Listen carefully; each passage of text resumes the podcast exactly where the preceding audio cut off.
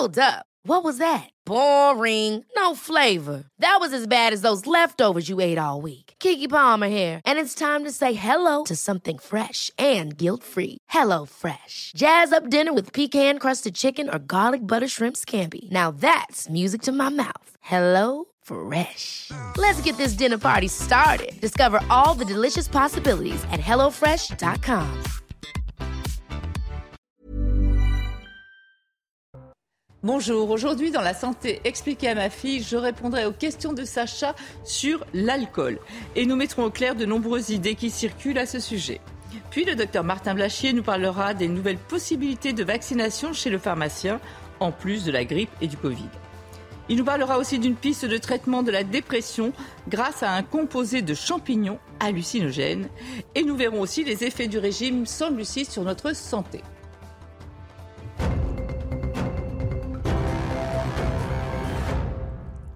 Alors Sacha, aujourd'hui on s'intéresse à l'alcool et plus précisément aux effets de l'alcool sur notre santé.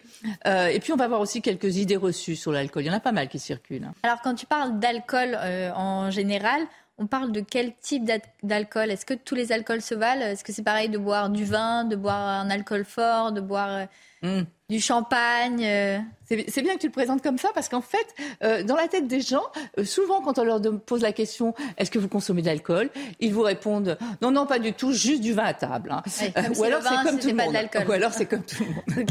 Donc quand on Donc, parle le vin, c'est de l'alcool. le vin, c'est de l'alcool. Et on va voir à quoi ça correspond tout à l'heure. Mais quand on parle d'alcool, on parle d'éthanol. La molécule, c'est l'éthanol. Et on va chercher à parler, pour savoir toujours de quoi de comparer les choses, d'unité d'alcool. Et tu, vas, tu vois, unité d'alcool, c'est 10 grammes d'alcool. C'est l'équivalent de 0,2 grammes euh, par litre de sang. Donc 0,2 grammes, je le rappelle, pour ceux qui viennent de passer le permis, il ne faut pas dépasser 0,2 grammes par litre de sang. Et pour les autres, c'est 0,5. Donc c'est le mieux, c'est 0 gramme d'alcool, quand on, pas d'alcool quand on conduit, évidemment. Mais tu vois les équivalences entre et là je parle aussi de 10 centilitres. 10 centilitres, c'est ce qu'on vous sert quand vous êtes euh, dans un bar ou dans un restaurant. En règle générale. Voilà, en général. Mais à la À la maison, on est souvent plus généreux. Donc pour le pastis, c'est comme ça. Pour le, un apéritif, c'est 7 centilitres. Un whisky, c'est quand même juste 2,5 centilitres. hein, pour avoir, parce que comme c'est beaucoup plus fort en degrés, c'est beaucoup moindre en quantité. Tu comprends? Et après, la bière, là, au contraire, comme c'est moins fort en degrés, c'est plus en en plus. quantité. Voilà. Donc en fait, l'alcool, quand on parle d'alcool, on parle, tu nous as dit, de l'éthanol. Ouais. Alors comment cette molécule, elle agit sur notre corps? Alors cette molécule, elle a comme spécificité, comme particularité d'être toute petite, petite, petite, et de diffuser très rapidement, euh, notamment dans l'eau. Euh, elle va aller diffuser très très vite. Et tu sais que dans notre cerveau, il y a énormément d'eau. Et Donc, l'alcool va quasiment immédiatement parce que ça passe déjà, ça subit pas toujours tout le circuit de la, de digestion. Parfois, comme elles sont toutes petites, les molécules, elles peuvent déjà passer très tôt, très vite, et on peut C'est déjà. pour ça qu'on a des effets euh, directs euh, quand Sur on le boit cerveau. de l'alcool. On dit d'ailleurs que notre cerveau est une véritable éponge à alcool, justement. Donc ça, c'est pour euh, la, la vitesse de... Oui, mais en revanche, elle est éliminée très lentement. Donc, très vite absorbée et éliminée très Et lentement comment dans elle s'élimine dans l'organisme? Alors, il y a plusieurs manières, euh, modes d'élimination. Il y a, tu sais, bon, la laine, hein, quand quelqu'un a bu, euh, il sent l'alcool. Il y a aussi la transpiration. Parfois, on sent aussi euh, qu'il a transpiré. Donc, on peut en avoir dans les urines aussi, un petit peu. Et puis, les poumons. Tu sais que quand on t'arrête, on te fait souffler dans un ballon parce qu'il y a de l'alcool l'air voilà, qu'on exhale, qu'on Ok. qu'on- qu'on expire. Tout ça, c'est tout réuni. C'est 5%. Ah oui, donc de l'humain. pas du tout Voilà. euh, l'important. Donc, où tout se passe, c'est au niveau foie. du foie. Et c'est très lent. Il faut bien comprendre qu'il faut, par exemple, pour- il faut deux heures pour euh, éliminer un verre d'alcool chez une femme, et il faut une heure et demie pour éliminer un verre d'alcool, donc toujours en unité d'alcool, hein, Mhm. chez un homme. Et pourquoi il y a une différence entre les hommes et les femmes? Euh, bah, déjà, il y a une question de corpulence. hein, Ils sont généralement un peu plus corpulents que nous. Mais surtout, comme je te le disais tout à l'heure, c'est ça diffuse dans l'eau. Et en fait, chez la femme, il y a une, concent- il y a une quantité moins importante d'eau, donc ça va être plus concentré, si tu veux, ça va être moins dilué, puisqu'il y a moins d'eau.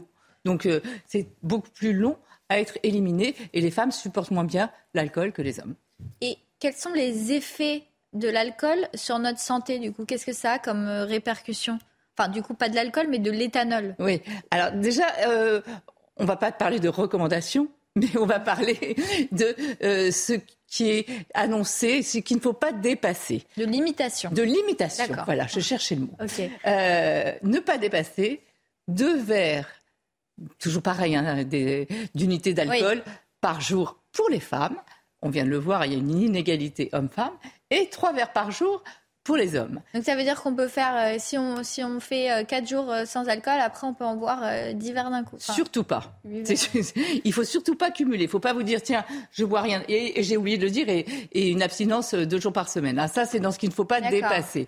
Mais ce que tu viens de dire est très intéressant parce qu'on pourrait se dire tiens, moi je vais tout faire en Ouais. et ça c'est très mauvais. Non. Mais c'est terriblement mauvais. Tu sais, chez, chez les jeunes, il y a souvent ce qu'on appelle le binge drinking où ils boivent, ils boivent une grande quantité et tout. Ça peut aboutir à des comas éthyliques. Donc c'est pas rien, tu vois. Donc justement, pour les effets que ça a sur notre santé, au-dessus de cette limitation, qu'est-ce que ça va faire sur notre corps et sur euh, notre cerveau et sur euh, nous? Alors, il y a énormément d'effets. hein. Il y a ceux qui sont à court terme, et puis après à moyen terme, puis après à long terme. Mais là, on a mis les principaux effets. Surtout, tous les, toutes les zones, on va voir que ça agit absolument sur tout. Ok. On en arrive au cerveau, hein, on l'a dit tout à l'heure. Déjà, déjà, il y a la dépendance. Ouais. On devient très vite dépendant à dire quoi l'alcool. dépendant? Bah, Dépendant, c'est quand tu peux pas t'en passer, quand tu dépasses les quantités Ouais. que l'on vient de voir, quand tu commences à boire de plus en plus tôt, Donc quand c'est- tu commences à, à sentir que c'est gênant.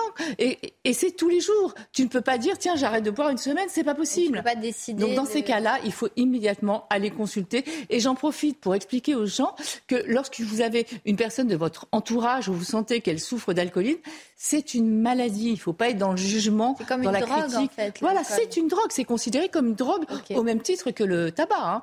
Euh, donc le cerveau, dépendance, trouble de la mémoire. Il y a carrément... euh, on ne sait plus ce qu'on a fait la veille, hein, parfois, hein, des vraies pertes de mémoire. Pourquoi? Parce que comme ça touche nos neurones, pour, pour mémoriser, il faut déjà encoder. Il faut déjà que nos neurones d'encodage soient fonctionnels. Là, non. Donc, euh, mémoire, trouble du comportement, avec euh, d'irritabilité, etc., dépression, démence. Il y a des démences spécifiques liées à l'alcool qu'on appelle les démences de Korsakoff, qui sont en plus irréversibles. hein. Euh, il y a toutes les maladies cardiovasculaires, infarctus, accident vasculaire cérébral, hypertension, et à chaque fois, hein, il y a des petits points de suspension maladies digestives, des gastrites, c'est-à-dire des irritations, des inflammations de l'estomac, les fameuses cirrhoses que tout le monde connaît. Donc là, c'est au niveau du foie. Hein. C'est-à-dire que le foie, en fait, Là où fibrosé. L'alcool est métabolisé. Voilà, il est devenu mort et machin. Et sauf que tout est éliminé au niveau du foie. Donc quand le foie est cirrhotique, c'est une catastrophe. Les pancréatites, très douloureuses en plus. Euh, Il y a aussi tous les cancers. Cancer du foie, de l'ésophage, du pharynx, de la bouche, du côlon, du rectum. C'est quand même euh, énormément de cancers. C'est quand même euh, la deuxième cause de cancer évitable, hein, l'alcool derrière le tabac. Les lésions nerveuses, ça peut aussi abîmer nos nerfs. Donc, on a des troubles de l'équilibre, des troubles de la sensibilité au niveau des nerfs. Et aussi tout ce que l'on connaît. Malheureusement, on en parle régulièrement. Toutes les violences, les agressions et les accidents de la route liés à l'alcool. Donc là, c'est tous les effets euh, que peut avoir l'alcool sur la santé. Et il y a aussi, comme on l'a dit tout à l'heure, des, des choses, euh, des idées reçues un petit peu, Oui. qu'on entend partout. Euh, J'ai oublié de préciser parce que c'est quand même 49 000 décès par an. C'est D'alcool? Oui, l'alcool. Tu vois, c'est quand même la deuxième cause de cancer évitable après le tabac. Ouais, Donc, évitable. Quand on dit 49 000, c'est direct et indirect, hein, tout- tout- tous les essais. Donc, tu vois, c'est- majeur parce qu'on on a toujours l'impression, surtout en France, de dire oh un petit verre, euh, c'est rien et tout. C'est jamais anodin. Donc, ta question, c'était? Les, les idées reçues. Ah, un petit est, peu oui. les questions que les gens se posent pour savoir, plein, hein. savoir ce qui est vrai et ce qui est faux. Déjà, en termes de calories, est-ce que euh, tous les alcools font grossir de la même façon? Est-ce que c'est pareil de boire euh, une coupe de champagne, euh, un cocktail? Il y a une chose à retenir, c'est que l'alcool fait grossir. Quoi qu'il arrive. Quoi qu'il arrive, ça fait grossir. Et essayez de penser, quand vous buvez un petit verre, de vous dire, tiens, ça, ça équivaut à quatre morceaux de chocolat ou à trois morceaux de sucre. Tu vois, tu peux te le dire comme ça. Après, on va voir dans les, les idées reçues, justement, euh, on dit que certains vins font plus grossir que d'autres. Je vais te montrer, regarde, quand tu prends euh, une coupe de champagne brut ou un petit vin blanc sec, hein, pas sucré, pas du vin blanc doux, hein, euh, c'est à peu près 80 calories. Quand tu prends un verre de rouge, c'est à peu près 85, un petit peu plus. Mais, contrairement à une idée reçue, le rosé, la boisson de l'été, bah, la boisson de l'été, c'est celle qui fait le plus grossir. Donc, tu vois, on est tout de suite à 90 calories. Et en plus, c'est assez rare de n'en boire qu'un. Même si c'est à conseiller, évidemment. Est-ce que non, la... pas, conseiller, pas de boire de l'alcool, hein, c'est boire. À, à, limiter. à limiter. Est-ce que l'alcool, ça désaltère? Je, pense connaître la réponse, mais c'est quand même une question que les gens se posent. Donc... Euh. Oui, mais tu as raison de le dire. Parce qu'en fait, il y en a. Ah, j'ai soif, je vais me boire une bonne bière. Enfin, je veux dire, on l'entend tout le temps, ça. L'alcool ne désaltère pas. D'abord, ça fait euh, faire pipi. Hein, euh, donc, on va déjà perdre de l'eau. Et ensuite. donc, ça fait le contraire. Ça fait le contraire. Et ensuite, on l'a vu tout à l'heure, c'est éliminer, métaboliser au niveau du foie. Mais le foie, notre foie, il a besoin d'un litre d'eau pour un litre d'eau pour éliminer quatre verres d'alcool. Donc tu imagines, il va prendre toute l'eau dans l'organisme, donc ça va te déshydrater. C'est ce qui explique d'ailleurs que quand on a trop bu le soir, le lendemain matin, on a la gueule, de, bois. due à la déshydratation, puisqu'en fait, notre corps a, a pris plein d'eau pour aller euh, métaboliser euh, euh, l'alcool. Le fait que l'alcool aide à dormir, ça c'est vrai. Alors oui, oui une idée reçue. Oui et non. Ça aide, à, s'endormir. ça aide à l'endormissement. C'est-à-dire que tu vas t'endormir plus rapidement. Mais en revanche, très rapidement parfois. Très rapidement, tu les vois même parfois dormir au, comptoir. Mais euh, après, en revanche, le sommeil sera de mauvaise qualité. Tu sais, il y a des cycles dans le sommeil, et là, ça va perturber le sommeil lent profond. Donc, en fait, tu vas moins bien dormir et évidemment pas du sommeil récupérateur. Donc, le lendemain, tu seras naze. Euh, voilà. Est-ce que l'alcool, ça peut être considéré comme un aphrodisiaque? C'est-à-dire que ça peut aider euh, les performances sexuelles euh, Alors, euh, je n'irai pas jusque-là. mais, c'est les questions que les gens se posent. Donc, Tu as raison. c'est vrai que ça désinhibe de boire de l'alcool. Comme on l'a dit tout à l'heure, ça agit tout de suite au niveau du cerveau. Au début, ça rend un peu euphorique. Mhm. On est capable de tout, de monter sur les tables, etc. On est un peu désinhibé. Euh, donc ça peut aider euh, pour, euh, pour avoir des rapports avec quelqu'un. Mais en revanche, on sait aussi qu'au-dessus d'une certaine quantité, c'est toujours très quantité dépendant, au-dessus d'une certaine quantité, on va avoir des troubles de l'érection, des troubles de la puissance musculaire et chez les femmes, une diminution de la lubrification vaginale. Donc, pas forcément. Donc pas forcément. Juste un petit peu pour la désinhibition, c'est tout. Et tout à l'heure, on a parlé du coup des limitations où on disait que les recommandations, c'était de ne pas dépasser euh, pour les hommes euh, trois verres par jour avec une pause et pour les femmes deux verres par jour. Pour les femmes enceintes, on est d'accord que c'est pas deux verres par jour. Alors pour les femmes enceintes, ça c'est non négociable c'est zéro, zéro, zéro. Euh, pas d'alcool du tout, parce qu'en fait, comme je te l'ai dit, ça passe partout et ça passe euh, directement. Et il y a ce qu'on appelle. quoi comme conséquence? Bah, C'est de l'alcoolisation fétale. Ça s'appelle comme ça le syndrome d'alcoolisation fétale, ah, avec en fait le bébé qui, qui a aussi de l'alcool dans son cerveau, dans son organisme, etc. J'en profite aussi pour dire que pour l'allaitement, c'est pareil. Comme les molécules sont toutes petites, elles vont passer dans le lait et le lait, il va boire euh, et l'enfant, il va boire du lait alcoolisé. C'est pas terrible. Hein Et en ce qui concerne les médicaments, parce qu'on dit souvent, il ne faut pas prendre des médicaments quand on boit de l'alcool ou ne pas boire d'alcool quand on prend des médicaments, plutôt dans ce sens-là d'ailleurs. Est-ce que c'est vrai et pourquoi si c'est vrai? Oui, c'est vrai parce qu'en fait, toujours pareil, euh, comme tout est métabolisé au niveau du foie et l'alcool et les médicaments, il va y avoir compète entre les deux.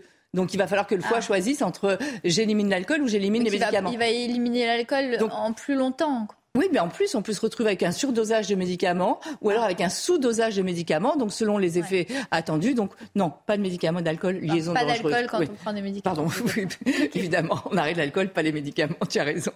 Donc, on le voit, quand on vous répète toute la journée que c'est avec modération, il faut bien comprendre que ce n'est pas pour rien. Ok, plaisir, mais juste plaisir, pas trop c'est la quantité qui compte, on l'a vu pendant toute l'émission. Après, il aurait fallu des heures et des heures d'émission pour tout dire sur l'alcool, mais j'espère qu'on a dit le principal et qu'on a répondu à tes principales euh, idées reçues sur l'alcool.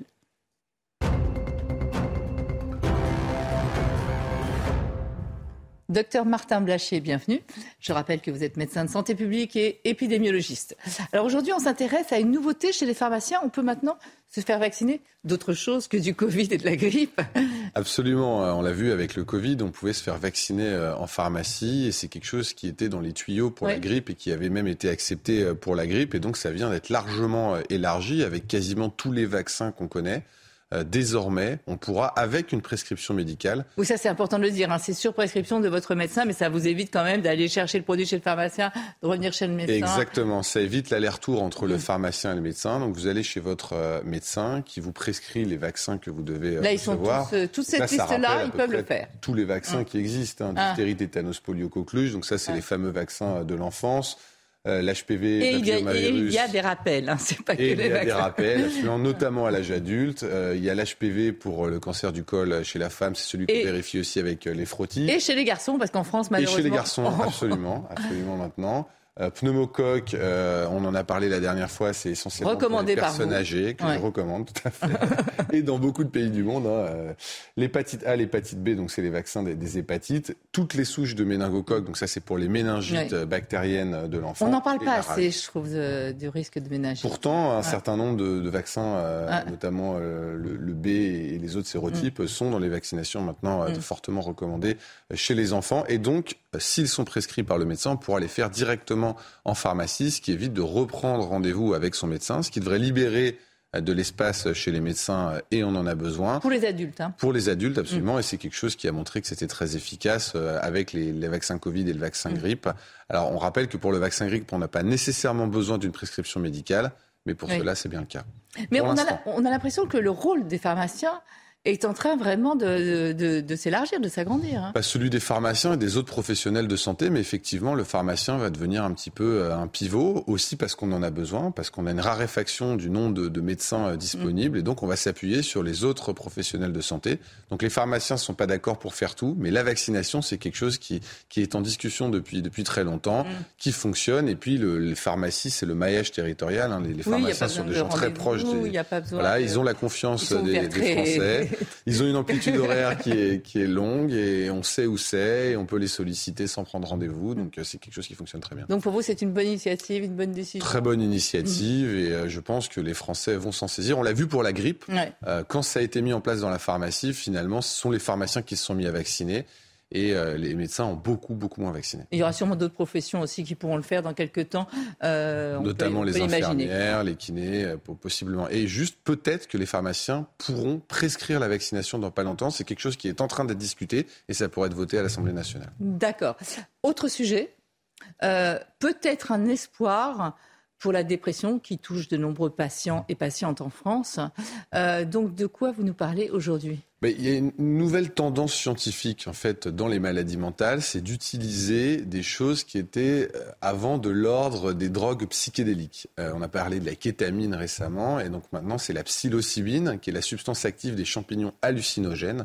Et donc en fait, on, essaye ces substances pour essayer de voir si elles sont efficaces contre la dépression, mmh. aussi contre l'abus d'alcool, contre les troubles anxieux. Mais là, c'est dans la dépression, et il y a de nouvelles données, de nouvelles études qui montrent que ce serait relativement efficace dans des dépressions qui ne répondraient pas aux traitements antidépresseurs qu'on utilise habituellement. Rappelez-nous comment ça s'est passé l'étude. Hein. Donc on donnait une dose, c'était efficace combien de temps et que se passe Il y a des témoignages de patients. On, on rappelle hein, que ce sont quand même des, substances qui vous font euh, qui vous font halluciner. Enfin, c'est des, substances qui vous changent votre sens de la réalité. Donc effectivement, on prend des, des patients qui sont très déprimés, qui n'ont pas répondu au traitement on leur donne une dose assez importante de psilocybine, donc qu'on retrouve dans les champignons hallucinogènes. Et là, euh, voilà, les, gens font un trip, hein.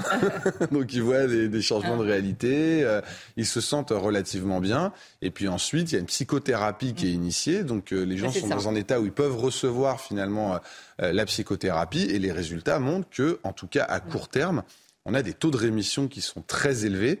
Et la question, c'est de savoir si ça dure à moyen long terme. Mais en tout cas, à court terme, c'est extrêmement efficace. Et donc, on a des patients qui étaient totalement déprimés et mmh. qui retrouvent un certain nombre d'aptitudes, qui retrouvent euh, un mieux-être hein, aussi qu'on voit, qu'on voit dans les échelles de dépression, et donc des résultats assez impressionnants. Rappelons que c'est juste à l'étude. Hein. Absolument. Que ce ne sera pas demain. Euh, déjà, il faut plusieurs études, justement, voir combien de temps ça dure, etc. Malheureusement, pour les gens qui souffrent de dépression, on sait qu'ils espéraient un traitement euh, assez rapide, mais ce n'est pas pour tout de suite. Hein. Non, non, ce n'est pas pour tout de suite. Et la vraie question, c'est est-ce que ça dure? Ça, on n'est pas certain. Et les premières données montrent que ça pourrait être extrêmement efficace à court mm. terme et qu'à moyen long terme, on n'est pas une efficacité qui arrive à perdurer mm. dans le temps. Absolument. Après, on parle d'un sujet qui est vraiment euh, euh, très dans à la mode en ce moment, hein. euh, le, régime sans glucides, cétogène, le keto. Enfin, quand on regarde, quand on tape, il y en a partout. Racontez-nous ce que c'est, surtout ce qu'il faut en penser. D'abord, ce que c'est. C'est une nouvelle tendance en fait, et l'idée, elle est assez simple, c'est de ne plus consommer de glucides. C'est-à-dire que vous enlevez tous les glucides de votre alimentation pour n'avoir plus finalement que du gras ou des protéines. Et donc l'idée qui est derrière celle-là, c'est que si vous arrêtez de consommer des glucides, on rappelle que les glucides, c'est à peu près la moitié de notre alimentation. Mmh. Donc normalement, c'est la moitié de ce que vous mangez, vous le supprimez complètement. Donc là, vous passez de 50% à 5%, à, moins de 5%. Mais on a besoin de glucides. La, prochaine, la première chose qu'on vous fait quand vous avez un accident de la route, on vous met une perfusion de glucose. Bah, on rappelle que le cerveau, effectivement, euh, donc le corps va essayer de s'adapter. Et qu'est-ce qu'il va faire? En fait, il va utiliser votre gras pour créer ce qu'on appelle des corps cétoniques qui vont remplacer les glucides. Donc quelque part, en fait, on force votre corps à consommer son gras. Et c'est ça l'idée du régime cétogène. D'ailleurs, ça sent pas très bon. Alors, effectivement, du coup, ce, mm. phénomène de fabrication des corps cétoniques fait que vous allez avoir une haleine un petit peu de pomme. On mm. dit ça en général poliment, mais c'est vrai que ça sent... ça, sent pas très bon et surtout, ça a, enfin, ça a un impact considérable sur la façon dont vous mangez parce que vous ne pouvez plus manger, euh, évidemment, tout ce qui est sucré. Vous ne pouvez plus manger euh, l'amidon, c'est-à-dire tout ce qu'il y a dans les pâtes, les féculents, le, riz, le pain. Donc finalement, vous vous retrouvez à manger essentiellement des protéines et des corps gras. Alors le problème qu'il y a, c'est que ça dépend aussi avec quel corps gras vous remplacez. Parce que si vous remplacez les glucides, notamment par exemple les pâtes, le riz et le pain, par euh, des corps gras animaux, c'est du beurre, euh, du lait. Euh, si vous remplacez par du, du, fromage ou si vous remplacez mm. par de la viande, et eh ben en fait vous pouvez avoir des hypercholestérolémies. Donc vous pouvez en fait avoir d'autres problèmes de santé qui vont venir du fait que vous voulez maigrir. Et en plus en termes d'efficacité, alors quand on regarde ce que disent les spécialistes, c'est que ça pourrait faire perdre un tout petit peu plus de poids, mais vraiment très léger au début du régime par rapport à de la restriction calorique pure. Mais vous avez un effet rebond qui est quasiment aussi important. Et dès que vous êtes à moyen terme, ça ne change absolument rien. Et en plus, les spécialistes disent qu'il pourrait y avoir un certain nombre de carences qui apparaîtraient du fait de ce régime mmh. cétonique mal fait. Donc moi, je ne le reconseille, Et le taux de cholestérol qui peut monter aussi le cholestérol. Donc, toutes les maladies cardiovasculaires exactement, derrière. qui monter. Vous pouvez avoir des carences en vitamines, vous pouvez avoir des carences en minéraux, vous pouvez avoir des carences en fibres. Et vous savez, il y a une maladie, c'est les enfants épileptiques où on conseille depuis longtemps ce régime effectivement euh, pauvre en glucides. Et on a vu que chez ces enfants-là, il y avait un certain nombre de complications quand même à moyen long terme mm. qu'on pourrait aussi voir chez les gens qui font ce, mm. ce régime cétogène. Donc il y a un certain nombre de risques. En termes d'efficacité, c'est pas tellement mieux que la restriction calorique. Donc je ne suis pas certain que ce soit une très, très bonne idée. Je crois qu'on a bien compris votre avis, docteur Blachier, sur ce régime. On oublie quoi. Hein oui, la restriction calorique simple. De toute façon, il faut manger de tout. Il faut euh, manger dans les de quantités tout, normales. dans la quantité de ce qu'on dépense. Et avec plaisir. Exactement, Merci beaucoup, docteur Blachier. Merci de nous avoir suivis et rester en notre compagnie. L'info continue sur CNews. Even when we're on a budget, we still deserve nice things. Quince is a place to scoop up stunning high-end goods for 50 to 80% less than similar brands. They have buttery soft cashmere sweaters starting at $50, luxurious Italian leather bags, and so much more. Plus, Quince only works with factories that use safe, ethical, and responsible manufacturing. Get the high-end goods you'll love without the high price tag with Quince. Go to quince.com/style for free shipping and 365-day returns.